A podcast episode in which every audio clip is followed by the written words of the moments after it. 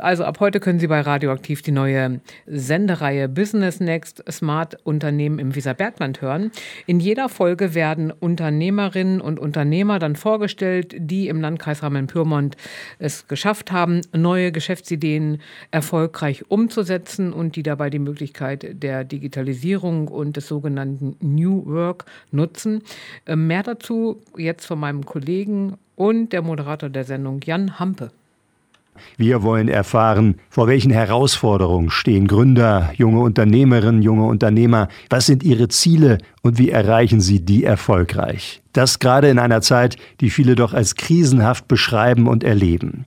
Was kann man von ihren Erfahrungen lernen, um vielleicht sein eigenes Ding zu machen? Wie überwindet man Hindernisse? Und welche Angebote kann man nutzen, die es hier bei uns im Landkreis gibt? Wie macht man sich auch das zunutze, was heute als New Work möglich ist? Neues Arbeiten, also welche modernen Arbeitsformen helfen einem erfolgreich in der Gegenwart und in der Zukunft zu sein, zu arbeiten. Wie schafft man die Balance aus Selbstverwirklichung im Beruf und im Privatleben?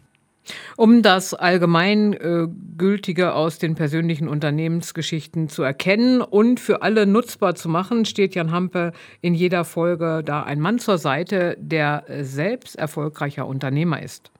Dr. Andreas Kohne, in dieser ersten Folge steht er im Mittelpunkt, damit wir gemeinsam wesentliche Aspekte kennenlernen, die für Unternehmende elementar sind, um sich für die Gegenwart und Zukunft fit zu machen.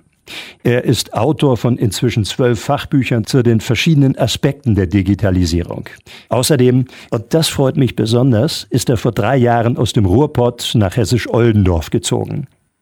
Und in dieser ersten Ausgabe von Business Next tritt äh, Andreas Kohne gleich eine etwas provokante Idee oder vertritt da gleich eine provokante Idee, die viele von uns in den vergangenen Jahren unfreiwillig erlebt haben.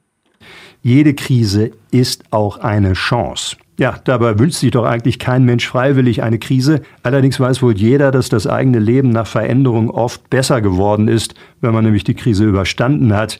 Wie genau das gelingen kann, wie eine Krise unser Leben vielleicht sogar besser machen kann, wie sie ein Unternehmen besser machen kann, wie eine Krise für Sie zur Chance wird, das sagt uns heute Andreas Kohne.